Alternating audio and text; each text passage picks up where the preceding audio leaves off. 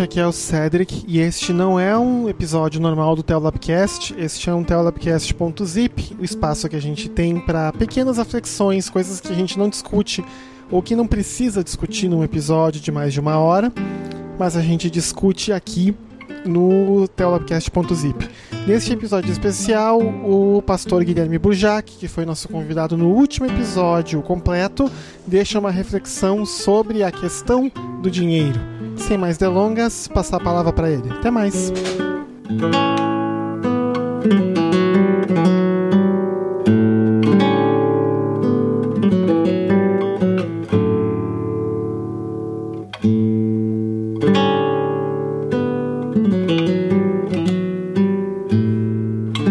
Olá, eu me chamo Guilherme Burjac, sou pastor, sou professor e vamos falar de dinheiro. Pastor falando de dinheiro parece a coisa mais comum do mundo. Eu me lembro quando me mudei para a cidade de São Paulo, saindo de Goiânia.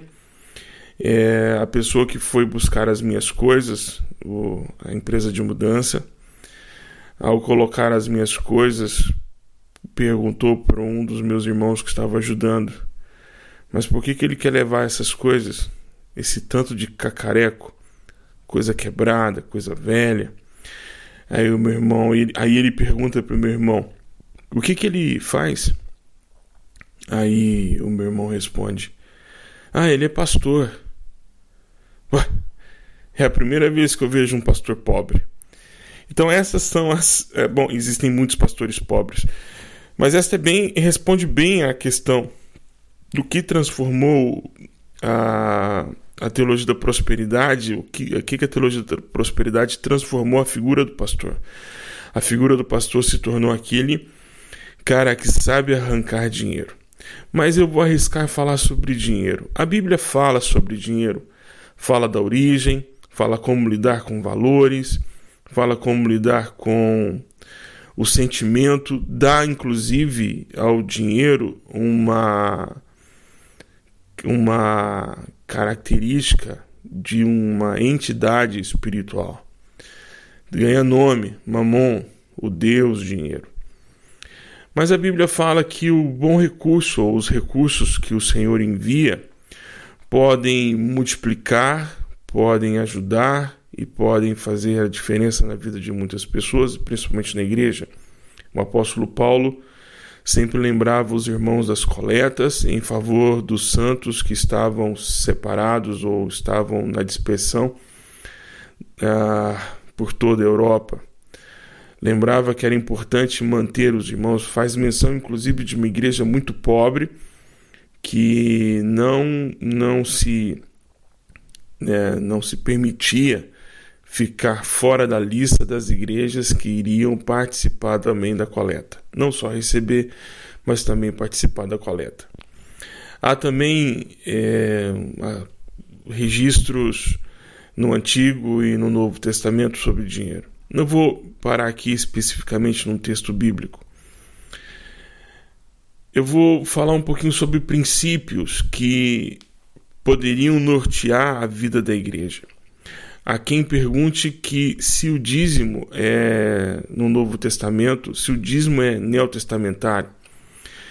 A ideia de dízimo no Novo Testamento realmente você não vai encontrar. O que você vai encontrar não é mais a décima parte, mas todas as partes distribuídas em favor de um objetivo único: cumprir a nossa vocação. E a nossa vocação é aquela em que se encontra em Gênesis capítulo 2, 15, se encontra em Mateus capítulo 28, se encontra em 1 Coríntios capítulo 12, no verso 4 em diante, até o verso 11, e aquela que se encontra em Efésios capítulo 4, do verso 11 ao verso 16. A nossa vocação é atender o chamado de Deus para aquilo que ele nos chamou e segundo Efésios capítulo 2, no verso 10, O nosso chamado é para fazer a vontade de Deus e as boas obras. E isso envolve dinheiro.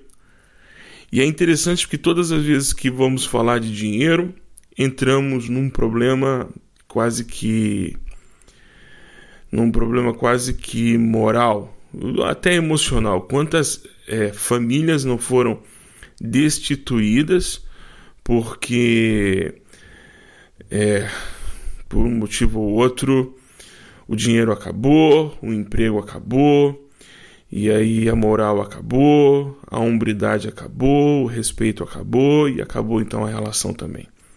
Eu vivi isso, assisti isso várias vezes com muitos casais. Infelizmente, o dinheiro, quando entra, é, quando falta, o amor sai pela janela. Em muitos casos, isso é uma grande verdade. Quantos estão querendo agora, nesse exato momento, casar, constituir família, mas primeiro vamos passar naquele concurso. Eu não creio que vai ter mais, mas vamos lá. No concurso de auditor do Tesouro Nacional, se entrar para a magistratura, vamos ganhar um dinheiro.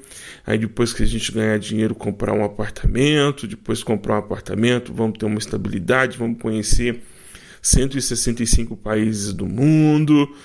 E, na verdade, a pessoa, de fato, ela não quer casar, né? Ela, ela quer contratar um parque de diversões é, para si. Casamento não é isso. Bom, mas vamos falar sobre casamento numa outra oportunidade, porque o tema ainda continua sendo dinheiro. Como então a igreja pode tratar o dinheiro? Eu quero fazer uma proposta aqui na, nesse, nessa reflexão. Pense o seguinte: se você não é mais, você não tem mais posse da sua vida, porque aqueles que morreram com Cristo foram ressuscitados em Cristo por Cristo, por Cristo e estão guardados também em Cristo, e daí então também não podem, não têm, não possuem a sua própria vida. Somos escravos do Senhor. Por isso chamamos Jesus de Senhor, porque somos seus escravos. Nós também não precisamos, se temos também consciência disso, e, e se, na verdade, se temos consciência de que somos servos do Senhor, tudo quanto nós temos nas mãos não nos pertence. Salmo 24:1 diz que tudo pertence ao Senhor, toda riqueza, toda riqueza das nações pertence ao Senhor. Toda riqueza dos indivíduos pertence ao Senhor. E se isso tudo pertence ao Senhor, e eu pertenço ao Senhor, e não só pertenço ao Senhor, como fui salvo para um propósito, para cumprir a minha vocação ou as nossas vocações como igreja, e também fomos salvos para fazer as boas obras, todo recurso que eu tenho, ele tem destino. Não é um dinheiro que está solto. Agora, é, talvez comecem a quebrar alguns, algumas ideias ou algumas verdades que foram nos ensinadas na escola bíblica dominical que não são bem bíblicas.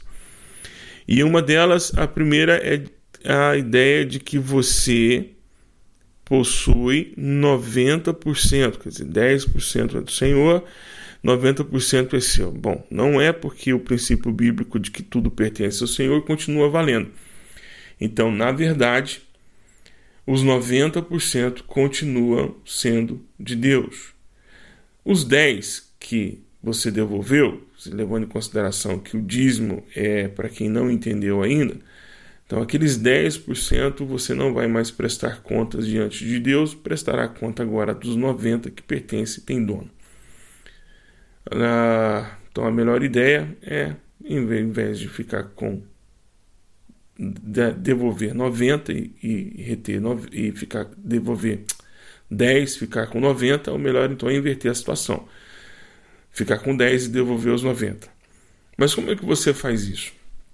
Na verdade, se sua vida é para cumprir a vontade de Deus, então todo recurso que entra, ela não tem, ele não, não pode atender às suas vontades. Você não, você não vai atender o que você quer, você vai atender aquilo que você precisa para cumprir a sua vocação.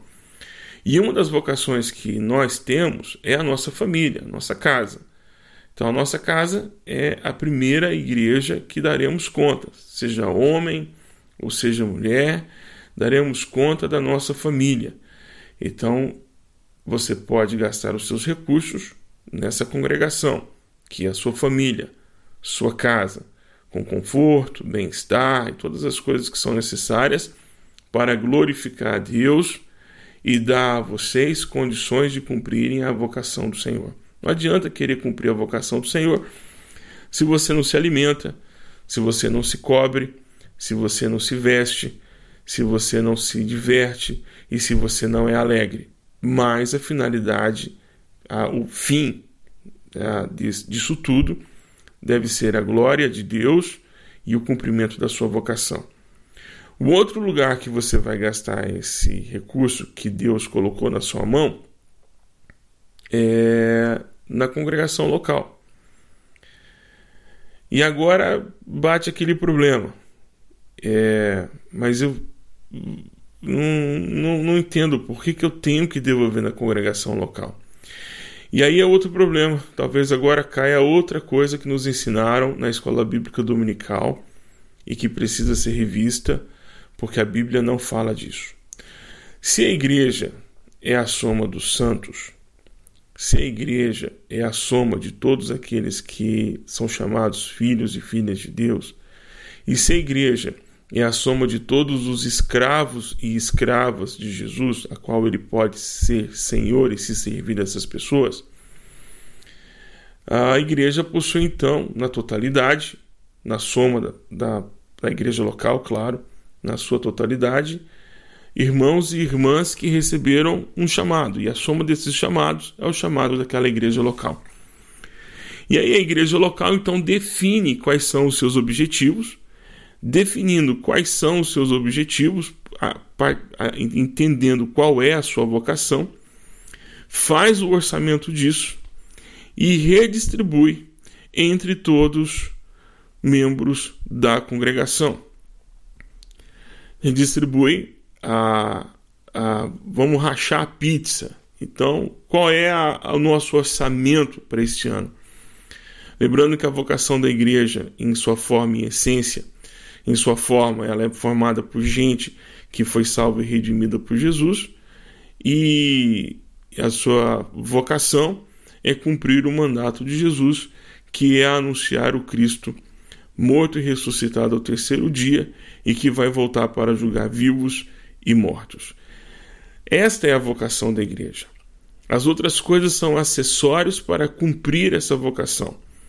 Então, aquilo que ela investe, ela investe para a propagação do reino. Quanto custa isso ao final do ano? Qual é a soma disso? Qual é o nosso objetivo? Qual é a força financeira que nós temos para chegar?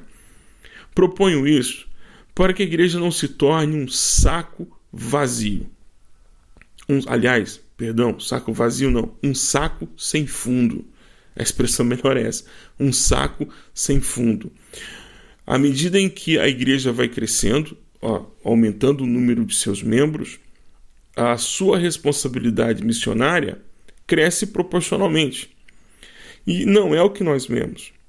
À medida que a igreja vai tomando um tamanho e vai tomando força e vai tomando uma força econômica, ela começa a ir para outras direções e começa a pensar que missões, por exemplo, é muito caro. Investir em missões é muito caro. E eu falo da realidade, por exemplo, da Espanha. Nós temos menos de meio por cento da população declaradamente evangélica. Há países muçulmanos em que há mais presença de evangélicos, proporcionalmente falando, do que numa Espanha católica. Então, a, a inversão de, de valores, manter um missionário na Espanha não é barato, porém é necessário. E se a igreja sabe qual é a sua vocação, que a sua vocação é, é falar de Deus ali a falar de Deus aqui, ali e acolá. Então, qual é a minha proposta? A minha proposta é por uma igreja que saiba lidar com recursos, estabelecendo um orçamento a partir da sua vocação, distribuindo isso entre as famílias, de forma quem pode mais contribui com mais para sustentar tudo aquilo que a igreja se propõe para cumprir a sua vocação. E esse é um desafio. Desafio para a igreja local. O meu desafio e a minha proposta, na verdade, para você que está me ouvindo, é que você utilize bem os recursos que Deus tem colocado nas suas mãos. Não só o valor líquido, não só o valor líquido, não é a quantidade de reais que você tem guardado no banco ou agora aí na sua carteira, mas todos os valores que podem ser utilizados para o reino de Deus. Seu talento, sua capacidade, sua criatividade, tudo isso que você vem adquirindo, o seu preparo, o seu conhecimento, tudo isso que você vem adquirindo ao longo dos anos, tudo isso deve ser usado para o reino, inclusive o dinheiro. Você tem dois lugares para gastar os seus recursos: na congregação chamada Sua Casa e na congregação chamada Casa do meu Pai com os meus irmãos. Amém? Deus te abençoe. Espero que esta reflexão possa abrir o debate.